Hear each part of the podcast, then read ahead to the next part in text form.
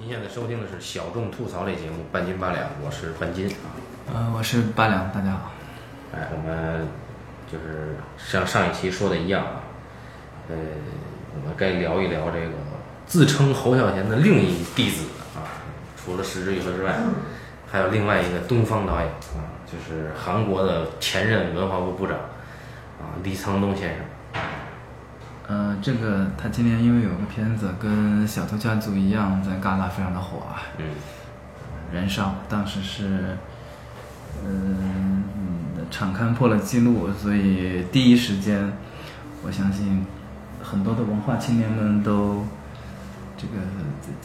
当时就已经种了草。啊，结果这个能下载的时候呢，我们也第一时间下载了，但是看完了以后呢，第一反应是很震惊啊，就觉得哎，这好像不是李沧东的电影。对，当时看完第一反应就是，咦，大家为什么说这个那么好呢？是谁说这个好啊？影评人吧，因为场刊的打分主要是在戛纳现场看片子的影评人打的分，哦，所以当时的影评人的都很喜欢。呃，后来我一想也不奇怪，反正他的片子影评人一向都很喜欢。所以他拿的是，嗯，是在戛纳拿了个费比西奖是吧？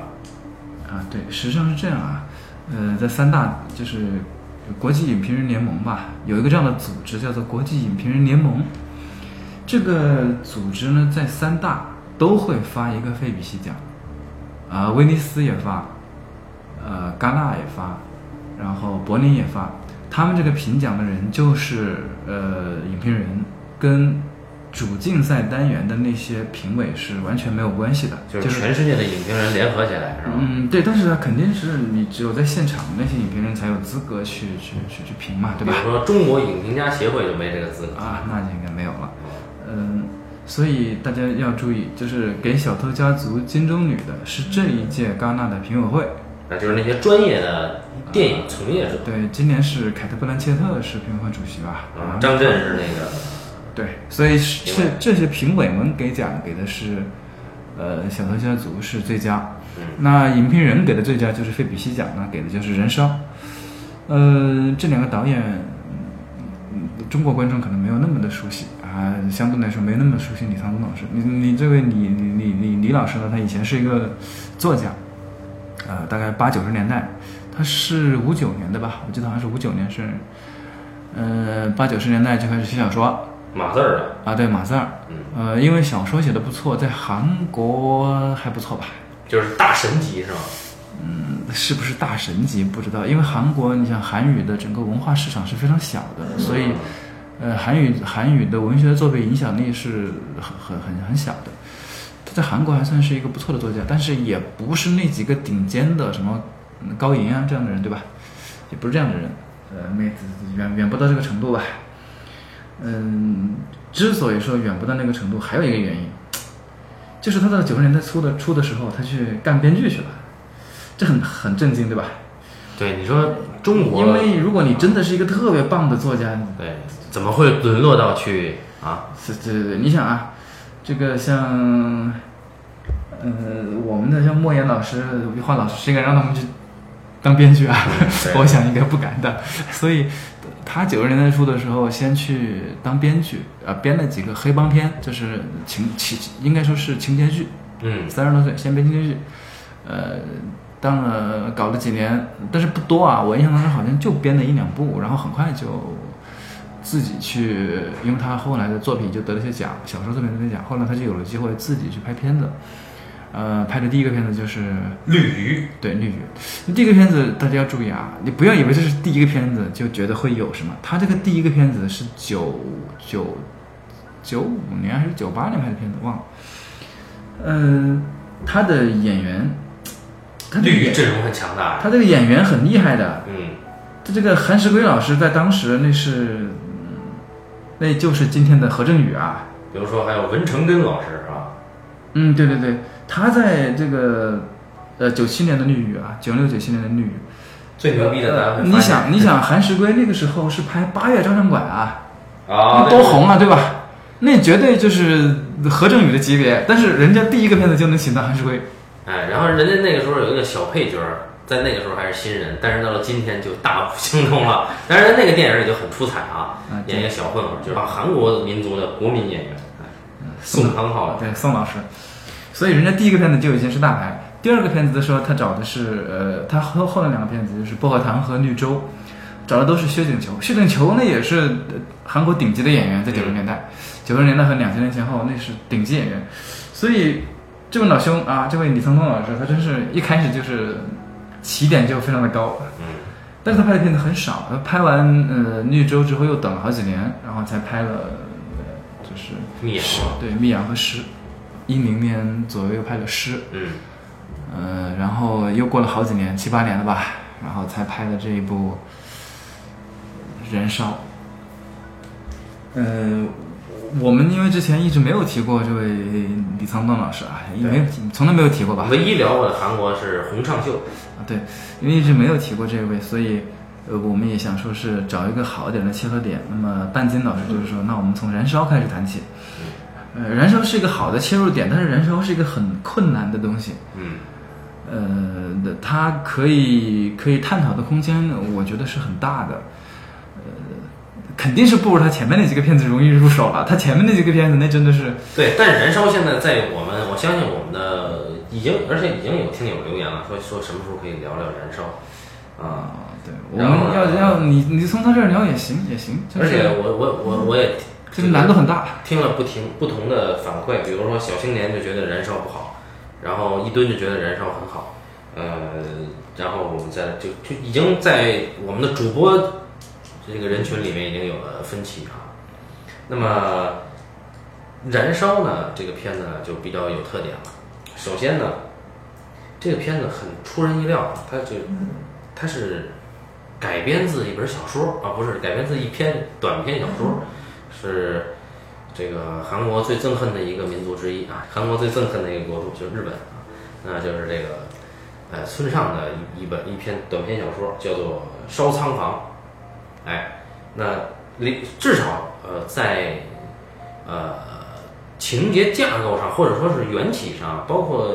一些核心的设计上，都是遵循了这个作品的一些精神内核的。但是呢，这个片子在文本上啊，或者说是在剧情上啊，做了很本土、很本土的一些改动，呃，但是呢，我们首先要说的是对这个影片的第一印象啊，就是对这个影片的第一印象，我们觉得这个片子不是很李沧东。为什么这么说呢？一般在我们看来呢，呃，先不要说我们，啊，对，一般在我看来呢，这个呃李沧东呢，李沧东是我觉得韩国唯一一个呃好导演啊，嗯，洪尚秀不能算是好导演，洪尚秀是一个怪怪是才一个怪才，是个奇葩。对，李沧李沧东是我唯一认可的一个韩国导演。那么，呃，在这里面呢，就是他的片子，我至少每一部都看过两三遍了。那么，在从《燃烧》的这个片子刚一开始呈现出来，就就觉得，哎，为什么这个感觉怪怪的？就是总是找不到李沧东的那个调调。当然，这里边也有很李沧东的调调，比如说李沧东一如既往的男主角都是很很傻、很愣、很黏的那种啊，就是哎，就是很愣头青似的那种男男男男男人的那种样态啊，这是李沧东一贯的对男主角的要求，从绿鱼开始就是这样啊，然后呃，但是呢。我基本上是第一次看到李沧东在他的影片里面揭示到了富豪阶级，这是第一。第二是我觉得在这部影片里面，他的隐喻的东西太多。当然这对这个属于一棒老师最擅长的领域啊。那么来不及找一棒老师，但是我这次，哎，我来献丑一下。我觉得这片子里边隐喻的东西很多，这一点我个人是最不喜欢的。呃，电影的做法就隐喻多，而我认为这个东西也是李沧东 痕迹一直以来，李沧东没有那么重的隐喻痕迹，他没有那么喜欢使隐喻啊。不管是因为尽管我们知道他是一个作家出身，而且也做过文化部长啊，但是这不代表他拍的东西是要有很多的符号啊，所谓的什么编码啊等等什么狗屁的这种理论的这种语境里面的东西啊。相反，李沧东从绿鱼开始给我们呈现的就是非常写实的，呃，韩国底层社会那些人的生存状态。而这个燃烧呢，相反，哎，我在这里面啊，基本上看不到任何一个人他具体的生存状态的描写，而且我也看不到，呃，这里面的人为了生存，他有就为了他的欲望吧，他有多么的挣扎。当然，这个这个这是我的第一印象啊。后来我在重新读了村上的原著小说以后，然后我又产生了兴趣，就重新再看一遍《燃烧》。第二次看，我觉得，哎，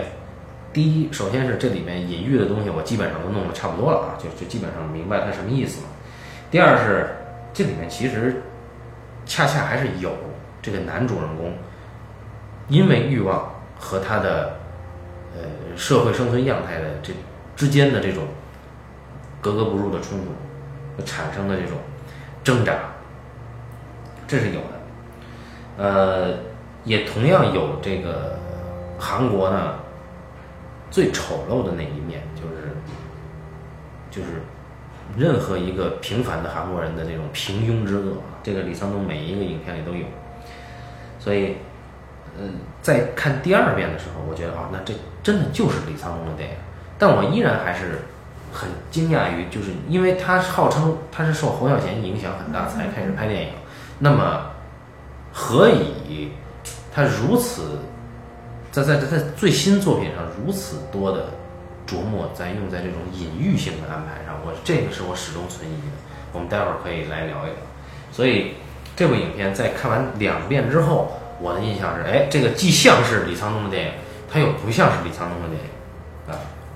嗯，我觉得这个这在这一点上倒是可以慢慢再聊，不用着急。嗯，呃，那么我们现在说到这儿。观众已经 get 了两个点：第一，这个片子跟《小偷家族》一样，在戛纳，就是产生了很大的影响，对吧？对，很大影响。第二，这个导演是一个很厉害的文化人啊，因为他以前是写小说小说家，导演是个很厉害的文化人。那么这两个放在一起，我们很快就能够得出一个直观印象，嗯，就是说大家会认为这部片子是一部知识分子的电影。那么我可以很负责任的告诉大家，那这个片子，你刚刚说他很不李沧东。是很正确的，因为他确实很多地方跟之前的李沧东老师太不一样了。然而，如果有人我们有时间，当然我们可以慢慢讲讲他的片子。你把他片子全讲完一遍，或者是全都看完，仔细琢磨之后，你会发现他的这他的，呃，虽然时间跨度很长，因为他总共应该是在呃差不多二十一年、二十二年的时间里面才拍完这六部片子。然而这六部片六部片子其实是一脉相承的。嗯，它其实是一整条线过来的。嗯，那我们现在从倒着往回，先从最后一个讲起，我们就只讲这一个，就讲这个燃烧。对，好，我们先只讲燃烧。燃烧的故事呢，算了，每次我要是复述故事呢，你总是想打断一下。你说这回到咱们是复述还是不复述呢？燃烧的故事要复述一下，那行你来吧，因为这里面涉及到了，就是一个小说家改编另一个小说家的作品。这是很有趣的一个现象，所以这里边的故事本身它的出入是很大的。我们对，我们先不管原作，就是说怎么样，我们只讲这个现在的燃烧是个什么故事。对对对，现在这个电影燃烧啊，电影燃烧讲这样一个故事，有个年轻人叫做钟秀啊，对，说有一个年轻的小哥啊，叫做这个什么李钟秀是吧？对，他的梦想是成为一名作家，然而他也不知道写了啥。他应该是什么都没写啊，他在大学时候读的是一个文创专业。嗯，可能二十多岁的年轻人失业了，没有事什么没有什么事情可做的时候，都觉得自己应该是一个作家。对对对对，然后这哥们儿就到处打零工啊，在其中一次打工的过程中呢，他遇上了在商场门口，呃，这个做广告模特的啊一个小妞啊，叫做惠美。这个小妞呢，很奇怪啊。就是故意让钟秀抽中了他们的这个一个很廉价的一个电子表商品，后来俩人一搭上讪，钟秀才明白，原来这个小妞啊是同乡啊，甚至是两个人是呃少年时代的同学，哎，那么哎这就是这俩人就遇上了，那就约一下吧啊，哎，这个喝酒之下啊，喝酒这个沟沟通，发现这个惠美啊已经大变样了啊，不但做了整容啊，人也变了。现在呢，惠美呢，呃，在学习一种这个哑剧啊，哑剧表演，并且呢，要去非洲旅行，要去这个非洲旅行啊。为什么非要去非洲旅行呢？哎，这个惠美说说我这个听说呀，非洲有个部落啊，也搞哑剧，那那倒不是啊，他听说这个非洲有个部落啊，这个他有一种把人分成两类，一类叫这个小饥饿，一类叫大饥饿，就是有小饥饿的这个人啊，这个是生理饥饿；另外一种叫 great hunger，大家也知道韩国人的这个舌头啊，就是说说英语啊，great hunger 啊，这个大饥饿是什么意思呢？就是寻找生存意义的饥饿的人。那么呃，言外之意呢，惠美觉得他啊，他应该是那个寻找生存意义的那个人，所以呢，他要去非洲玩一圈儿啊。哎，临走的时候呢，惠美就托付给钟秀一件事儿，说你呀，定时不时不时的，就在我出国的这段期间呢，来我家呀，帮我照顾一下我的宠物猫。呃，那你你看，你让让人照顾猫，你得带人先去趟你们家，对不对？啊，你得先让人认个门儿啊，认门儿的过程中，俩人就啊，反正没干什么好事儿啊。哎，哎，然后，哎，这个就算交代成功了。那么，钟秀呢，他其实自己有一件事情，哎，也自己也就是他有一个不靠谱的爹，他妈呀，在他很小的时候就离家出走了，然后他姐姐呢也也就嫁人远走他方，只有他呢，这个在应该是参军之前吧，就跟他父亲相依为命。后来呢，他参军，后来读了大学，毕业以后呢，就跟父亲也没什么联系，所以老家就他父亲一个人在经营着一个小牧场。这个可巧呢，他父亲出了一档子事儿啊，钟秀不得不回家去照顾牧场。于是呢，钟秀就得往返于牧场和这个什么惠惠美啊，嗯。惠美家。啊对他钟秀的父亲是有惹了官司，对吧？对钟秀父亲这个殴打公务人员对啊，但是钟秀这个父亲是个很有意思的人，哎，对。我们，后面会发现，嗯，这个哥们儿吧，他以前有笔钱，他本身可以在江南地区 买点房地产啊，买个房地产，买个楼，嗯。结果他不，他要去 实业兴国啊，这大家知道了啊，实业兴国的人都输了，炒房的人都赢了啊，韩国也这样，哎，他老爹最后实业兴国没有成功，然后把怨气发发泄在了这个啊这个公务人员的身上啊，于是自己就吃了官司，吃了官司啊。那么钟秀还去参加了他爹的庭审，对吧？对，哎，然后这些话呢，也就也就是都交代清楚了。那么有有有趣的是呢，钟秀每次啊去这个惠美家照顾猫的时候，都只能看见猫拉的屎，他看不到这个猫本人。哎，所以请叫他猫本猫，啊，本猫啊，对，它这个猫的名字叫锅炉啊。然后呢，呃，每次都看不见这猫，以至于钟秀呢，就不得不怀疑啊，这个猫其实不存在，但是屎又是真的啊。所以你说有这个猫还是没这个猫呢？哎，也不知道。在每一次去照顾猫的时候呢，钟秀都喜欢在这个惠美的床上来一发啊，呃，这个 DIY 一下。呃，在无数次的 DIY 的第第 N 次 DIY 的时候呢，呃，钟秀接到了惠美的电话啊，惠美原来惠美回国了，让钟秀去机场接。钟秀呢就开着老爹留下那辆破卡车啊，就奔去了机场。哎，在机场，钟秀发现惠美的身边站着另外一个男人啊，臭不要脸的啊，不是这么说的啊，就是另外一个男人呢，这个风度翩翩啊，长得非常非常逗气儿，典型那种韩国小爷们儿的那种长相啊，欠抽啊，然后这个这哥们儿就说说我们跟惠美一起吃个饭啊，那仨人就去吃吃饭，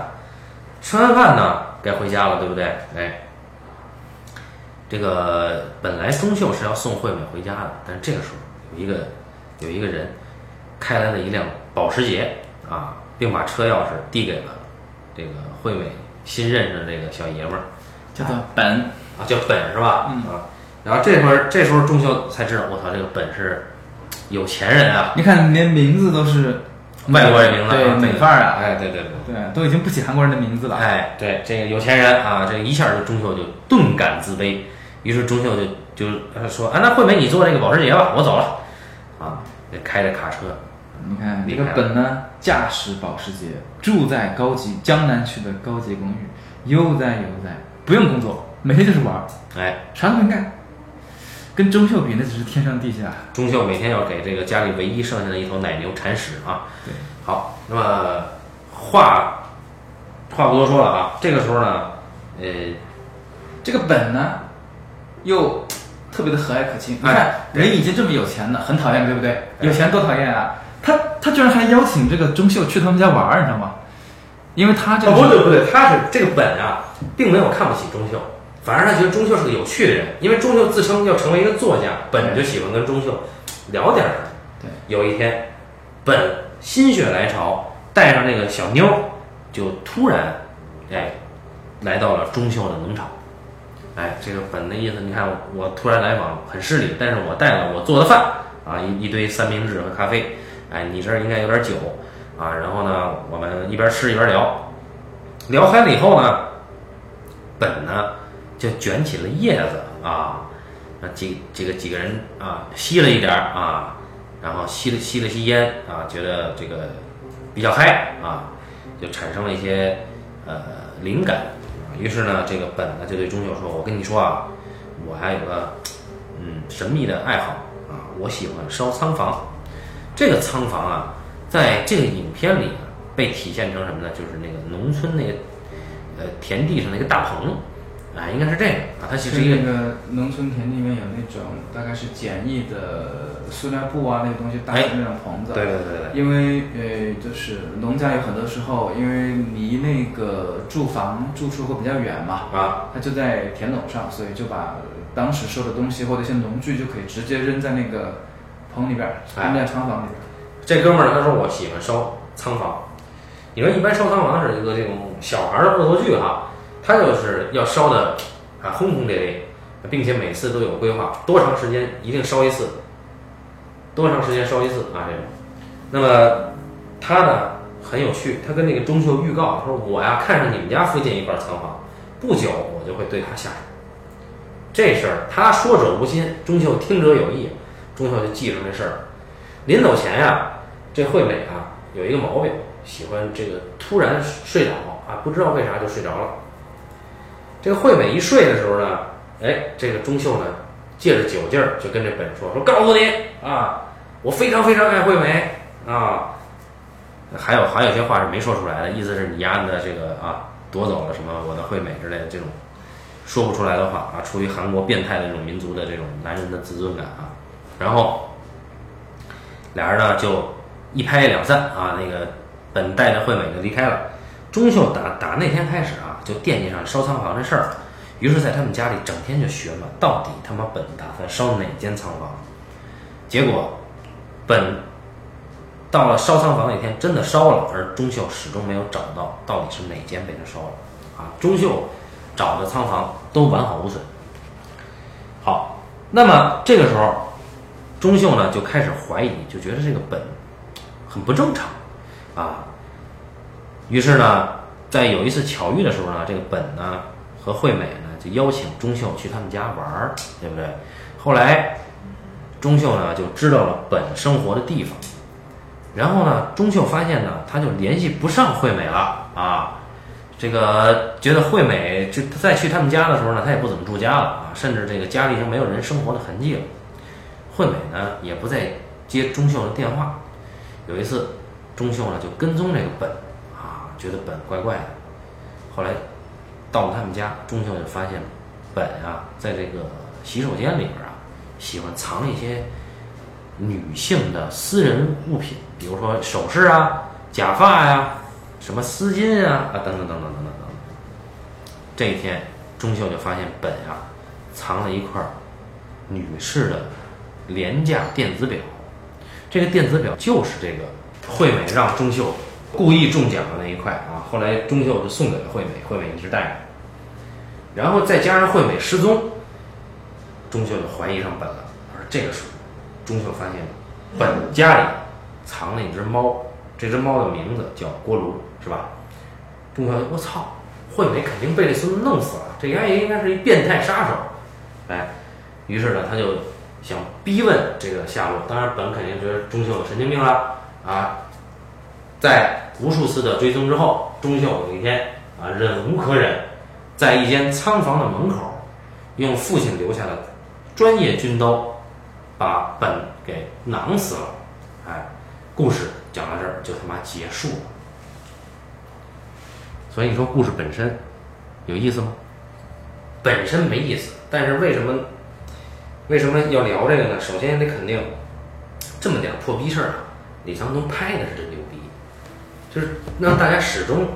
沉浸在一种这种窥视啊、这种怀疑的气氛里，哎，让你始终想揪着你看下去啊。然后再加上这至少这三个年轻演员啊，嗯，还是挺舒服啊。这韩因为韩国人我是很讨厌韩国人的，但是不得不能否认，就这三个演员找的还挺对。那么，首先就是说，我们肯定了这个片子的完成度，不知道你同意不同意这个片？我们才刚刚把故事讲完，啊，嗯，我们把故事讲完，相信呃，应该是有不少的听众朋友应该也看过这个片子，对吧？这好歹也是上半年很火的一个片子嘛，嗯啊，至少在文艺青年心目中还是挺火的一个片子，所以看过的人应该不少。呃，它有一些争议，这个片子，那可能是因为之前的期望都很高，所以我看到啊不少的朋友在看完之后，其实是，就是反而会有一点点小小的失落。嗯。那，呃，我觉得这片子总体上我觉得是很不错的啊，完嗯。完成度很高，但它太难了，就有点有点有点这么说啊，就是，呃，如果把它和小头教授放在一起比，啊，那么市之愈合是一个很好很好的学生，他找了一套很好的方法，我一步一步往上爬，对吧？就成了学习委员。对我一定能爬上去的，这是失之愈合的方法。李沧东老师是其实是不想用这个方法的，因为他之前用过方法了，没有成功，他已经意识到之前的方法不对了。我们说的这个方法是他之前的《密阳和诗》，《密阳和诗》是非常精巧的故事，啊，非常坚强，比比比比比，我觉得某种意义上来讲，恐怕也不逊于小的家族吧。嗯他讲的东西也很深，但是他试过那种方法之后，发现不行了之后，我觉得他这一次怎换了，么就不行了呢？诗是戛纳电影节最佳编剧。他想当金棕榈啊，哦 那不一样吧？哦，就是还不一样。嗯结果这回更差 啊！就是他想，他根本就不想走那条路了，他不想用那个方法。我们都说是登天梯，对吗？你得有个梯子再登上去。他意识到那个梯子不行了，嗯我不登，我要飞上去。这次的问题就是他飞的有点急，哦，飞过了，所以为什么这么说呢？对，啊那这个就容我给大家一一道来啊。嗯首先，我看了这个之后，我意识到的第一点就是，对宏大的东西，宏大深邃的东西，嗯电影就不要想了，没那本事。就是电影这个，你这一说，我觉得就国师不一辈子都不否否定了。呃，电影电影这个形式，宏大而不深邃。哈 对宏大深邃这样的东西啊，对电影来说太难了。啊，就是我们是电影这个形式很太难抓住它了，他想抓的这这是第一，第二是一种虚无缥缈的东西啊，对于电影来说也很有难度。我特别印象特别深的就是杰斯诺夫斯基在他之前他那本书，对吧？嗯他自己说的那本书里面，他说过一点，他说电影苹果就是苹果，橘子就是橘子。一个顶尖的导演，一辈子拍了五十个片子。他说，像伯格曼，拍了一辈子，那么多片子拍完之后，有那么一两次那个苹果不是苹果了。他觉得是他在黑我。塔可夫斯基拍了一辈子，拍了七部片七部半，对不对？他说，从拍了那么多之后，也就那么一两次那个苹果不是苹果了。就是你电影想要抓住一种虚无缥缈的东西太难了，而这个片子两个都存在。第一，他想用一个这个讲一个形而上的东西，嗯你想想想讲一个更加抓住一个更加虚无的东西，这是他想做的。嗯第二个就是他想讲一个很深的东西，嗯然而，然而电影是一个很肤浅的玩意儿，嗯。我觉得电影没有那么高级啊，电影是个很肤浅的玩意儿，所以他讲的时候，他可能想的很好，但是他实际上讲的是很浅的，或者是说，嗯。嗯讲的是他不得不，他当他变成一个剧本的时候，我相信他，我相信他从第一次有一个想法到变成剧本，就是拿了村上的东西，再拿了福克纳的东西，把它把它把它变成一个剧本的时候，那一次的时候他就已经感到有一定的失望了，我感觉会有的，因为你不得不留下那么多细致的、繁琐的东西，而如果你想本身想找一个虚无缥缈的东西，你用了那么多的细节之后，其实会给你增加困扰，就像你第一次看一样，说东西太多了，隐喻太多了，反而有损它的美感。嗯你要从第二次才明白，就是如果一个东西你每次都要看好几遍才明白，那说明这个东西是以你的欣赏能力来说啊，嗯都到了你这个欣赏水准了，你还得看到第第二遍、第三遍，你才会说啊，原来它它的美在这儿。那对于其他观众来说，岂不是傻逼了吗？哎，其他观众可能一眼就觉得他好啊，啊，就比我比我慧根啊，慧根在我之上。我觉得这个很难，所以我在看了之后，我心想啊，这太难了吧！所以我看了之后很震惊，我很震惊。第一，如果我是导演，不对，如果我是戛纳的评委，嗯我毫不犹豫给一个奖给他，而不是用影评人给奖给他。影评人都是傻逼，对不对？他们哪知道这个东西好在哪儿？嗯你真正应该给，应该去认可李沧东，是因为这哥们儿终于搏命了，这真的是。哦，啊所以你你这你这么认为是吧？我觉得，我觉得他很拼啊，真的是。所以我当时啊，这样也行吗？因为我们看过他前面五个作品，每一个都很很细致、很认真，觉得哇，这个嘛，真的是很不容易了。嗯嗯然后到第六部的时候，他居然这么干，你会觉得啊，真的是拼了。六十岁的人呐、你看我们国师都不拼的，国师有什么就是什么得了，但人家六十岁还是那么拼，所以我当时看完这个心想啊，这样啊，我很不知道该说什么才好。那么，那么听众朋友们听到这儿已经被我绕晕了，对不对？大家可以切台了啊！大家肯定在想，这哥们说到底是什么呢？等到我说话的时候再回来啊。大家在想，哎，这哥们说的是什么呢？啊很简单，我刚刚说的其实是两点。第一，就是你想讲一个宏大深邃的东西，嗯然后第二个就是你想讲的是一个虚无缥缈的东西。为什么是宏大而深邃？宏大是什宏宏大的东西是什么？他想讲一个社会的问题，什么问题就是阶级问题啊。啊？他最大的，他他讲阶级问题本身是一个宏大的命题，对不对？嗯，你想讲阶级问题，很少有直接讲，直接讲一定是枯燥无味的。比如让旅客高达先生，对，你要直接讲，要么就是就就是就是战斗的冲锋号了，啊对，你这个没法讲。哎就所以，嗯，讲阶级的有很多很巧妙的讲阶级的，只不过我们平时意识不到。嗯。比方说，龙凤配他都是讲阶级的。嗯。啊，赫本拍的很多的爱情片，王子与灰姑娘他就是阶级啊。比，如一九零零，对哎，他也是阶，但是但是一九零零那是另一回事儿啊。他花了很长时间去构造他那个宏大的叙事，那是一回事。我在想讲一个这个不是海上钢琴师，我啊，操！对，我们刚说的是贝托鲁记的那个 一九零零啊。然后他想讲的是一个这个东西，而社会阶级这个阶级问题的背后是有很深层次的原因的，哎，对，其实是你不太好讲的。所以你要同时讲一个宏大而深邃的东西，这本身就太难了。他第一个他就讲了这，你觉得他讲清楚了吗？我觉得他很他他不是没讲不讲清楚问题，他给了你结果了，但是他其实没有讲。嗯，他他他，嗯当然这一点是另一回事啊，就是其实是一个不可说的，它是个不可说的东西，所以他没有说这是聪明的，他没有多说这是聪明的，但是他有意无意的，他这个 就是说，从文学家转到电影那一块，可能就会有这样的问题。他明明知道自己不能说，他也足够聪明了，但是他还是忍不住在有这个地方去小心翼翼的去给。嗯比方说，那钟秀回到家，电视台在放什么？放川普嗯访问韩国，这就很刻意的，其实是美国人，对吧？Ben 一个英文名，一看就知道留学回来的人，嗯，对吧？韩国，就很很，他其实是对。这种本身是可以不需要的，然后他妈最傻逼的一点啊，但他还给了。中秀那个农场位于哪儿呢？位于朝韩边境，对整天他大喇叭在那喊，对，所以这个是，就是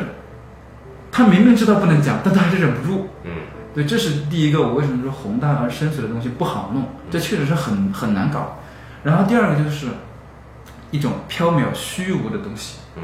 我我为什么说他想讲一个缥缈虚无的东西，就是哦，我们知道这里面他真正想讲，他他他，因为他知道他不能直接讲他的人的社会阶级，对不对？嗯所以他真正的虚无缥缈讲的什么？讲的，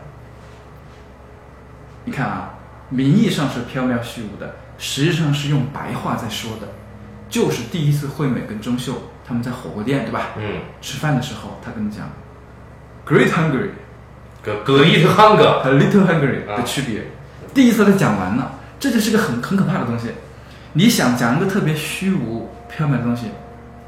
然后你又知道电影讲不明白，怎么办？我怕我自己用人物把它先说完，嗯我一开始就告诉你了，我这个片子在讲什么。那你还拍什么呢？啊，对呀、但是后面整个讲讲的是什么？就讲的中秀，他两者都缺乏。对中秀来说，小的饥饿也有，嗯大的饥饿他也有。对于惠美来说，因为她有外貌，嗯。所以更多时候它是一个大的饥饿，所以她去非洲去寻找那个 Great Hungry，深层次的饥饿，就是深层次的饥饿是什么？精神的缺失，对吧？对，因为惠美她强调自己做了整容，对，而且在俩人这个那个的时候呢，惠美还还体现说，哎，你之前说过我我长得非常丑，这是你上学时候跟我说的唯一的一句话，哎，这是 little hunger 啊，对，他现在已经解决了 Little Hungry，他整过容了，对他不担心这个了，所以他真正缺的是内心的缺失、嗯啊。Ben 也是内心的缺失，对吗？好，哎内心缺失，所以他后来想讲一个虚无缥缈的东西，就是他要讲内心的缺失，这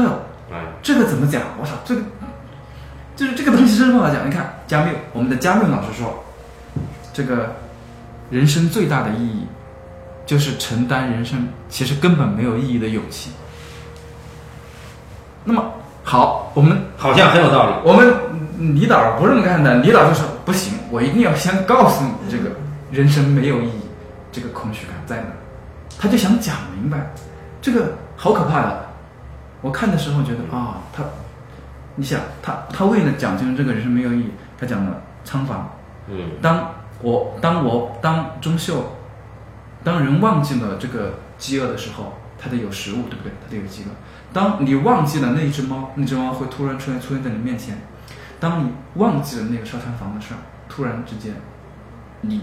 仓房住在你的心里面了，你得不停的去找那个仓房，对吧？嗯，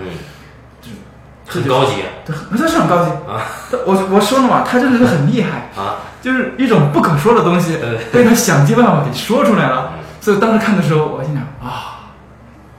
我们这位李导这我真拼了就。已经超越了故事这这些事儿啊，他所有他里面讲的所有的东西，就是达到了一种什么呢？就是，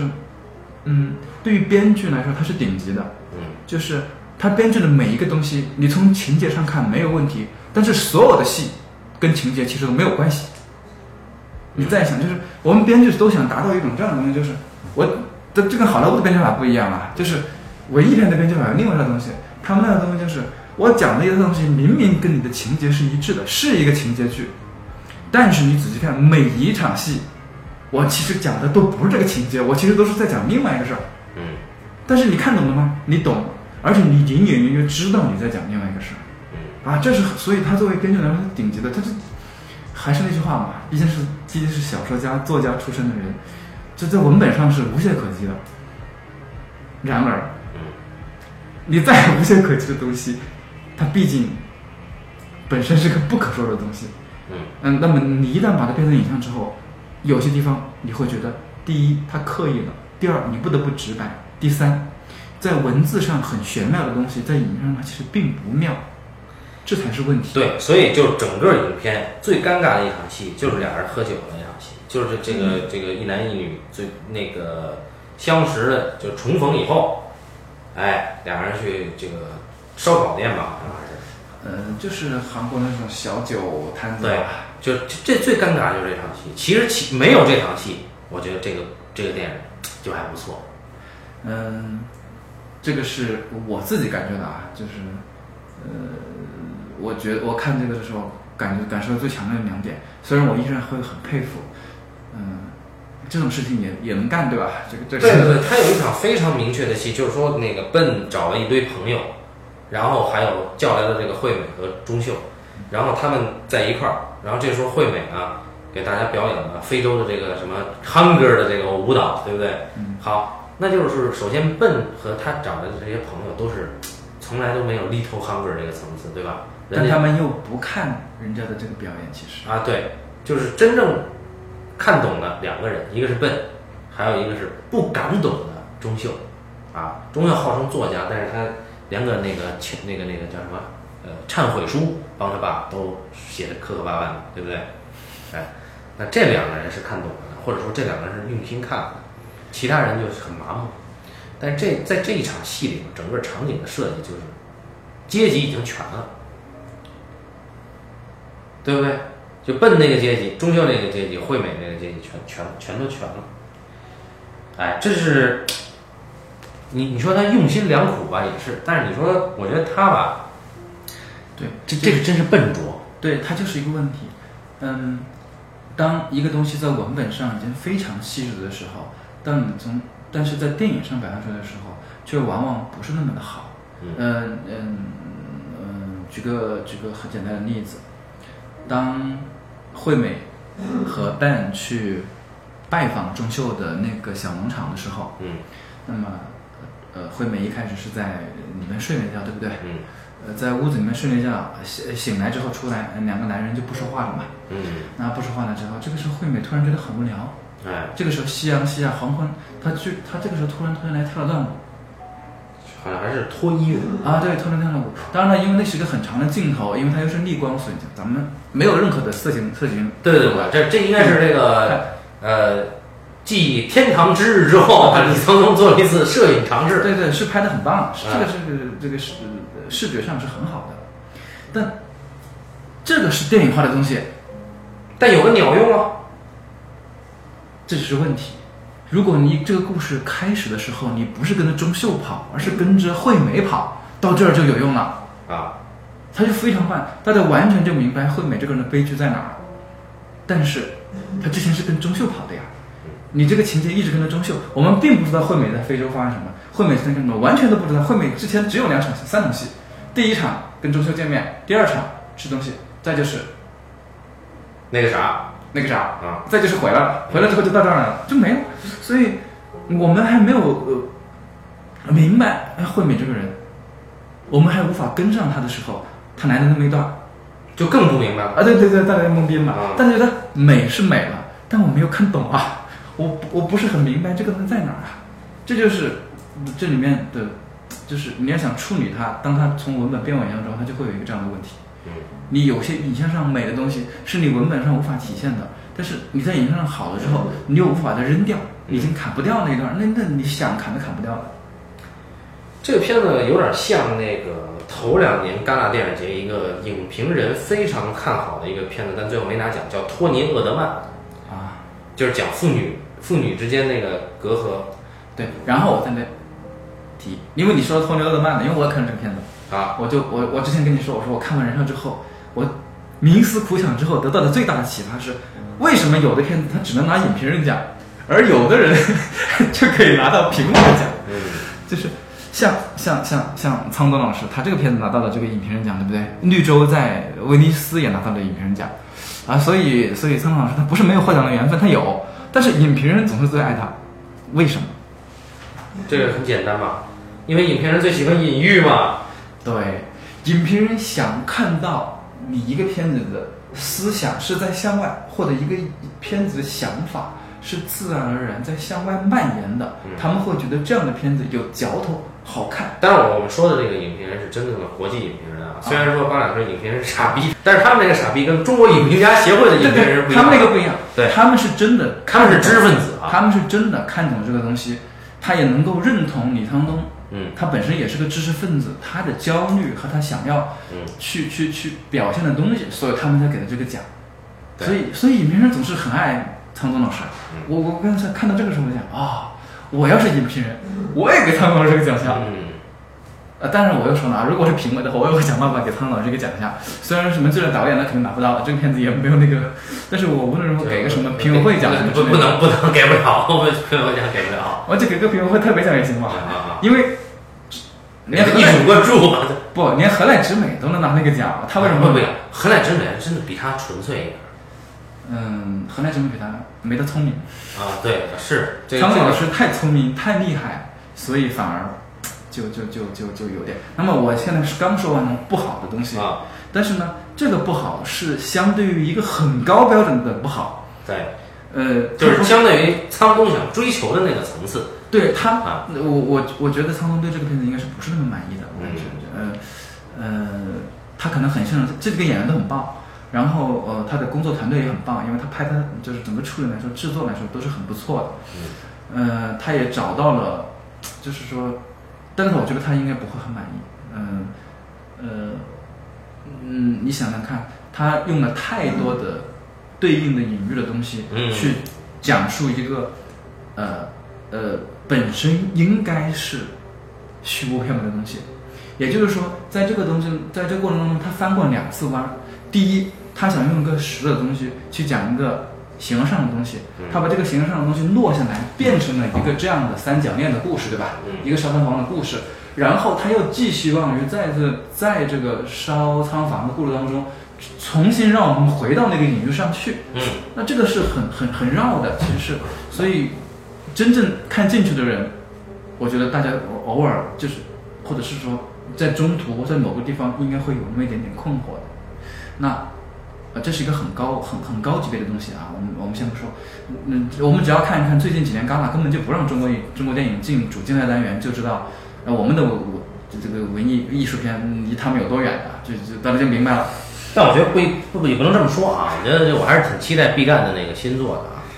呃，那个再说吧。嗯就是呃，呃但他依然有他的，就是呃苍龙老师依然有很很很很很很强大的地方啊。啊，至少你看了看了两遍也好，一遍也好，我们依然朦朦胧胧也好，或者是说隐隐约约也好，能够明白他想讲一种更虚无的东西，更更更更更更形而上的东西。嗯嗯，尽管尽管我们不是每一个人都能够很快能够得到的点，但这不重要，对不对？他至少第一步已经完成了。嗯好，接下来，呃，当我讲完，当我说完我当时看完之后的觉得最大的两个坑之后，我觉得我们有必要由你来再进一步来阐述一下。我觉得不用进一步阐述哈，就是这片子呀，刚才呢八两已经盖棺定论了，这个观点我是同意的，呃，但是呢，我不太认认同的是李沧东他在追求一个更更难或者更高的一种挑战，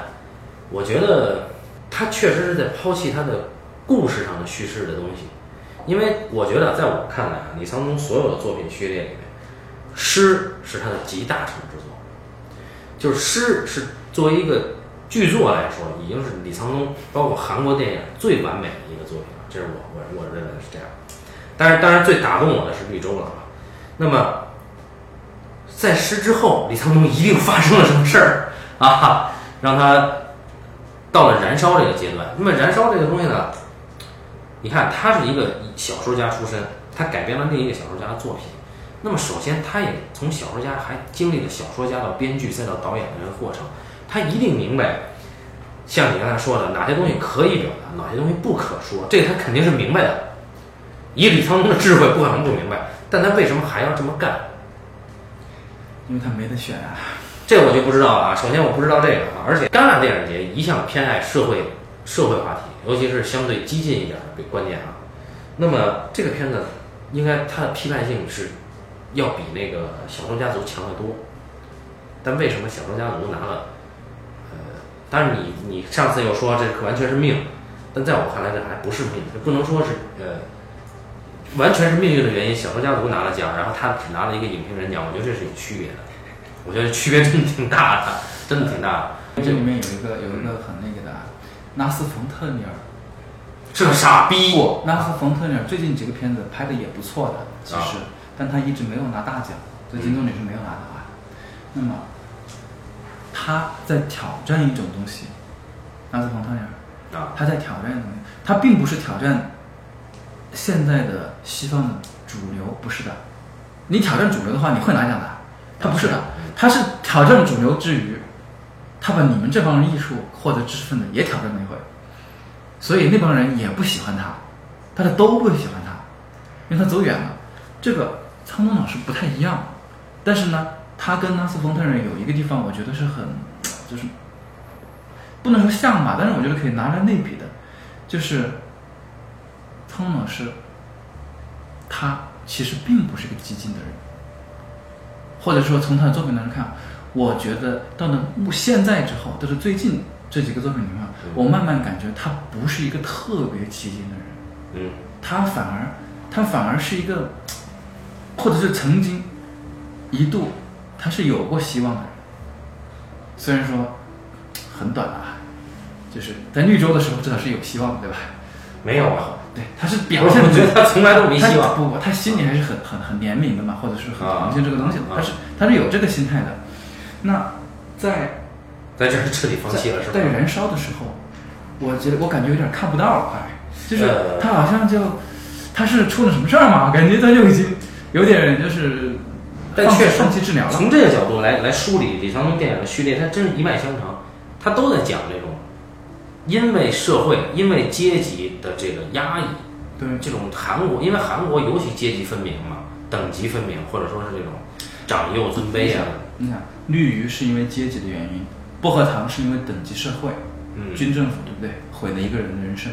然后绿洲对吧？是人和人之间的歧视，也是一个等，也是一个也是阶级。密阳啊，密阳是这个宗教啊，不谈说还这个的诗诗那就更厉害了，这个，然后到这儿来，其实这个并不比之前的厉害。嗯，所以其实你要说或者是说我你觉得他批判的很凶，但我反而觉得这个片子，他怎么说呢？大家知道他应该很凶，但他其实不凶。是这样，我不知道这么说是不是我我是觉得具体点说啊，我觉得密阳批判的很凶，啊？对，但密阳，我个人觉得密阳跟宗教关系不大啊，密阳还是说，就这个地方对于一个呃新来的女人，就是对对她这个离婚恶意，离婚的这个女人，她她的这种恶意和这种隔膜，促使了这个悲剧的诞生。然后这个女人到最后无无可信，就是这样一个故事。而诗更牛逼，诗呢试图就是苍穹试图超越这些东西，就是说，哎，有是有等级的，是有阶级的压迫，是有男女的压迫，但你不能归结到上面。但是我通过诗把这些东西我给消解掉了，到最后。对，诗是一个很超越的作品，但是你依然会看得到，我操，这里边就是到诗了，等级的这个东西根深蒂固的这种恨，实际上是在苍东的这个表达的主题是一贯下来的，对啊。但是这个它有等级，但是你要注意啊，它不是但是这个等级显得非常的空洞。对，这就是问题，这就是我为什么会觉得，嗯，燃烧它在你刚刚说它抨击这个社会对吧？嗯或者说他这个这个这戛纳一向偏爱这种社会问题，然后嗯，呃这个燃烧抨击的这么厉害，为什么他还不如小的家族？我觉得恰恰这就是原因，他反而抨击的没那么厉害。嗯，嗯你就说我们人人都知道有阶级，人人都知道有差异，人人都知道啊，这个鸟叔的那个江南 style 和这个你这个釜山或者是韩国农村里面的人肯定是不一样的，人家韩国的贫富差距是很大的，对吧？嗯大家知道是不一样的，问题是所有人都知道的东西，你讲是没有用的。真正应该讲的是一个一开始看起来看似正常，然后一点点意识到哦是不一样的，或者是说一开始大家都知道是不一样的，但是你在这个过程当中，你发现那个不一样的源头在哪，或者是说有一个人努力了失败了，嗯就像盖茨比一样。嗯但这个是，这个才是你讲故事切入进去的方法。现在的问题是你这个阶层一开始就给了你了，很明确的，其实是，结尾是怎么样也是很明确的。就算那小我们的钟秀最后拿了把刀把 Ben 捅死了，那又那又怎么样呢？对吧？那又怎么样呢？像这种还少吗？不少啊，这个，他并他他他并没有突破或者更没有创新的东西。你如果跟我说，这里面 Ben 其实对于钟秀有种玩弄的心态，对不对？那我知道你喜欢他，但我还要带他来。我知道你喜欢他，但我还邀请你到我的豪宅里看一看。我知道你找那个女孩找不到了，但是我还邀请你跟我的朋友一起见一见。我都知道，我不在乎。对于钟秀，他很喜欢钟秀吗？我觉得未必。他没有喜欢或者不喜欢这个人，对吧？嗯你对 Ben 这个人，你看不出他喜欢什么，不喜欢什么，他对所有东西都是一样的，他保持一种特别礼仪性的微笑，嗯然后背后你会发现他其实也很疲惫，但他依然会微笑，他不会生气的。他最后死了的时候，他都在笑，他也不生气。他他，这这这是，我想他应该是局外人吧，就像嗯哦江妹写的局外人一样，他是个局外人，他不在意，他已经空虚到这个程度了。你空虚到这个程度，很震惊，对吧？我们看的人会觉得非常震惊。好，但是这样的人有吗？有，我们之前在其他作品当中也看到过，他依然不新鲜，就是，呃，包括最后钟秀砍死他也不新鲜，就是说，你一开始怎么样，后来就怎么样，这有点像什么呢？这有点像像像像一个已有的观念定在那儿了一样，我们知道了，我们明白了，但那又怎么样呢？我们都知道啊，你并没有说，对，对对对，嗯，你并没有把我推向一个更加极致的东西。这个我觉得我们可以从这个小说聊一聊，就是原著小说非常短，大概有个呃有个十几分钟就能看完了。然后这原著小说有一个特点，就是他在讲犯罪，对吧？其实村上春树呢，你看似村上村上春树是啊很文艺啊，很清新啊，但实际上村上春树很着迷这种黑色的东西，犯罪的东西，在他所有的长篇作品里面。毫无无一例外的都在讲这个黑洞。村上最爱雷蒙德·钱德勒，对对，然后呢，我们来看村上，我个人始终认为村上写的最好的是他的短篇，不是他的长篇。长篇可以，长篇写的确实可以，但是现在这个刺杀骑士团长除外啊，长篇写的确实可以。但是写的最好，代表他真正水平的是短篇，因为长篇篇幅一长啊，村上就失控了。短篇不一样，村上足够鸡贼，他可以在短篇里边把不擅长的东西全都不用。像这个，我觉得烧仓房写的非常牛逼，简直是他妈神来之笔。就就你你跟当初你刚才你说的，跟看爱伦坡的东西没有什么区别了。就是说，就有一人，我给你画了一个饼，我把这个饼植入到你脑海里，我烧不烧你管不着，但是你始终都想想惦记着这东西什么烧，最后干脆你去烧了，它完了，就差这一步了。至于那个女孩儿，才是真正可能是真正犯罪被犯罪的对象，但你想的是仓房，这个很神，就是说，我用小说的技法在短篇小说里已经到了极致，我把概念偷换了，叙事者视点我都给你偷换了，最后你你的行为我都给你偷换了，我就讲的是一个犯罪心理逐渐变异的一个过程，很集中，很很凝聚，而且很抽象，我也讲完了。但是他把这个东西给改了。好，那么最后我们看落点落在哪儿呢？这个片子我还是给了四星，为啥呢？本来应该是三星，为什么给四星呢？就最后啊，哥们儿是在仓房旁边杀的，也就是说他最后还是回到了原著的精髓上。就我同意，他其实仓房烧仓房这个故事跟这个什么他们三个人这个阶级之间的这是两回事儿，但是最后他落在了用犯罪来解决这个事情上。他把本给杀死了，但最后是落在仓房这儿。那么是他实现了本给他画的这个饼，最后还是把犯罪的这个概念由他亲手实现了。但是我不喜欢的是他落实了，可是最后这一桶这个绝望感，李沧东拍的非常好。对，拍的是很好，嗯，他对演员的他对演员的，就是控制是非常棒的。当我看这个片子的时候，我总觉得，嗯，如果他一开始愿意更加的放低身段，就安安心心拍烧仓房更好，他就不应该讲过多的去涉及到阶级，呃，hunger 啊，是，涉涉及到阶级，band 当然可以有，但是阶级的这不不未必需要有，父母那套东西未必需要有，为什么要有那么多东西呢？因为他这是他就是作为李沧东的根本啊。对对，我明白，你有了这个东西之后，你会更加的丰满，但是你无无疑就影响了你其他一个东西，你没有必要为这个片子拍一百四十八分钟、啊。我觉得问题在于他不该去动村上春树这东西，他应该不要收藏好这东西，讲一个他父母和这个小娘们儿和笨之间的故事就可以了，把社会关系再做实。那不就是密阳又拍了一遍密阳和师吗？他他就他就不想拍那个嘛，他就应该拍那个嘛。不，我我这就是我为什么说他现在不愿意干走他之前那个梯子往上爬的嘛，他就不想干的嘛。他要是干那个，他他就跟走老路有什么意义呢？没有意义啊，他就不想干这个东西。我相信他也看得出烧仓房的优点，他还明白那是一个心理犯罪片，对不对？嗯，他就是完全非常细致地描述个心理，这就回到我们刚刚说的，你想一部电用一部电影非常精到的描述一个人的整个心理的变化，一种不可失不可知的事物，然后到最后促使这个人犯罪。爱德坡的片子有人拍成功吗？没有，没有拍成功。然后路易马勒厉害吗？拍的《鬼火》，七十年代他拍《鬼火》，《鬼火》讲什么？讲一个作家，这个作家最后因为什么而自杀？因为他感到绝望，他东西写不出来，一点点变化，最终他导向他自杀。拍的好吗？不好。诺伊马那是谁啊？啊，三奖全聚齐的神人，诺伊马的三奖是齐的。齐的。哦，他有一次他跟那个谁拍了一个拍了一个那个嘛，他跟那谁拍了一个纪录片，拿那个金棕榈还是什么，哦所以他最后就三奖齐了。他那金狮伯尼、金星诺拿，哎呀，我操，那可是六七七六七十年代的神人，人家也干不出来这种事情。所以，所以你要干这个是很难的。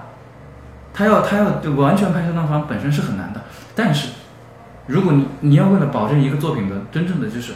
我为什么说这个作品的完整性并不好的原因在于，它其实是两个故事加在一起，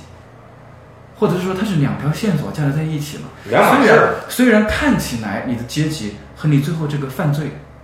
是可以接得上的，因为你犯罪是源于你某种意义上对于阶级的某种不甘心，对，但实际上这种不甘心体现的并不好。你们我们会一度认为他的不甘心是因为他对这个女孩的无能为力。他这个东西吧，拍的太抽象，就是，呃，所有的行为，他是跟那个《失之愈合》那个片子真的可以可以可以来对比着说，就是《失之愈合》吧，我所有东西都是有设计的痕迹的，但是我组在一起，你就会觉得这东西是一个浑然天成的东西，虽然是只是我觉着啊，但是你看烧仓房这个东西，就是燃烧这个东西，小妞跟这个钟秀两个人如何达成平等的上床？钟秀跟这个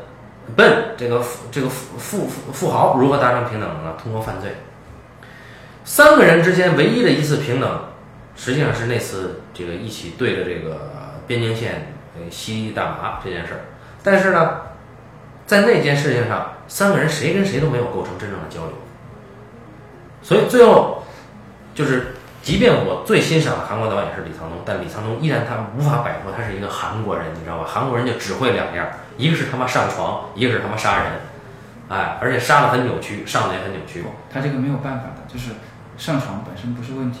如果上床顺顺利利就是问题，上床扭曲是对的。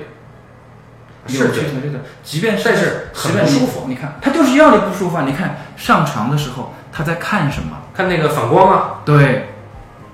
上床对他来说也是很空虚的。是啊，他每次去那儿 DIY 的时候，对的是那远方那个反光那景景观塔呀。对他对于那个女人，他也没有，他也是空虚的。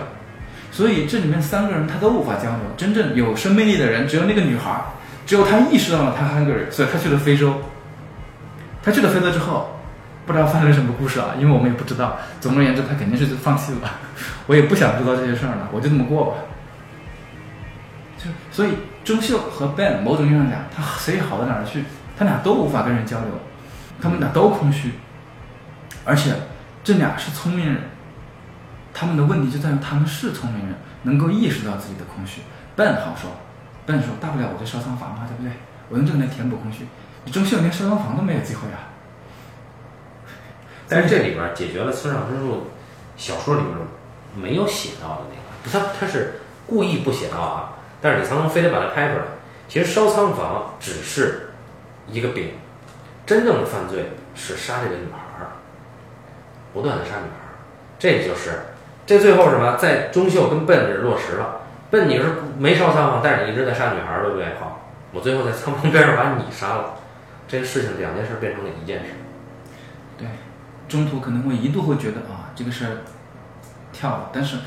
他当然还处理的很好，他的戏还是很紧的。当后面越，呃特别是后面当那个钟秀联系不上惠美的时候，嗯那么戏基本上就是我始终是跟着钟秀，我会去找到惠美，嗯怀疑仓房的事情，然后去怀疑 Ben，他是非常紧的，后面就是非常紧凑的，拍的很有张力。像像像像悬疑片一样的。我这告诉了我们啊，李沧东老师完全可以拍悬疑片的，他是他是可以做得到的，告诉我们这个有屌用对，啊！他他不想这么干嘛？啊，他并不是一个一直想这么干的人。如果你一开始就已经这么干了，那么你可能会把它拍成那个悬疑片，嗯，那么你可能会把能拍成一个很棒的悬疑片都有很可能。现在的问题是，它并不是一个很好的悬疑片，并不是因为它后面的节奏拍的不好，它节奏拍的很好，只是因为它的线索其实是一个很浅层的线索，是比比较比较浅的，所以都现在的结果就是，你作为一个作作为你的这个心中的一个恶魔这么讲的话，啊，它是个很浅的东西，嗯，它不够深。你作为一个你想讲的一个很深层的一个哲学探讨，它也不够深，它两者都它都不够，它都够不着，它所以它，所以有种无力感吧，但是还是很厉害，能讲到这个程度，本身就很厉害，因为这个东西你作为一个文本来讲，其实。其实一般人可能连拍都会拍了，都就无法尝试的，这是它的厉害之处。嗯那还有一些我觉得很棒的地方，就是他处理上还是处理处理的是很棒的。比方说开场，他的开场其实一个很无聊的开头，对吧？嗯一个男孩送货的路上碰到一个女孩，但你看他那段处理的很棒。第一段他跟那女孩是没有说话的，他进去，那女孩看了他一眼，没有给到那个男孩在里面送货怎么样，什么都没给，就给到这个女孩了。镜头竟然给女孩，等到女孩抽奖，然后再回来再给到那个男孩那儿来，就是他视角已经偷偷变了。在这一点上，我一直都很佩服他，他总是能够很巧妙的把他的视角偷偷的给变走。一开一开开头第一场戏，很快接下来你会看到一个地方，一开场有个烟雾在那儿飘着，过那会儿啊，那两人在抽烟，他也不着急，他给的非常的淡定。所以开开场他就这么给，后面他好多次都这么偷偷的换了，嗯，这这是他的他很厉害视觉本能。对他很厉害，在在在如何处理影像上讲，他其实是很明白的，所以我也都我并不觉得啊，把小农场放在朝韩边境，嗯，他不知道会有什么样的后果，他肯定是知道的，这这肯定比我们聪明一百倍嘛，对不对？那是，对他这东西他都知道，但是我就这么干。呃，或者说他也只能这么干，就像一开始说的，一开始的那个手表，中间那个抽屉，第一次没有，最后打开的时候又有那个手表，嗯然而回去的时候发现另外那个女夫人依然有手表，嗯对不对？嗯他是想做什么？如果你去掉任何一次，观众都能明白；但你加了一次，观众就不明白。同样，第一次问村长：“我家门口那有口井吗？”没有。第二次问老妈：“我家门口有口井吗？”有。嗯观众傻逼了，他不得不做好。第一次说：“你家有猫吗？看到猫了吗？没看到。”第二次有猫吗？那个人说看到了有。他全都是这样的，全都是一次有，一次没有，一次有，一次没有。他总是在不停的颠覆你已有的东西。嗯但是他他只能这么做了，因为他已经，你看啊，我们说一次有一次没有，是用旁白说的对话说，对不对？那么这个井有用吗？又没用上？其实是这个猫还用上了，对吧？他最后抓了那个猫，它不是停留在你口头上。当一个猫真实出现，真正出现的时候，给人的冲击是很大的。嗯这个是有用的。那个表出现的时候，你就是很困惑的，它也是有用的。但是有些东西，它不是说你在这儿说了一次有，那儿说了没有，它真的就会产生戏剧性的，产生不了戏剧性。这儿就回到你之前说的那个问题上，姜文老师说，戏剧性和电影性其实不用区分的，嗯因为你电影一定有戏剧性，这个东西是一样的。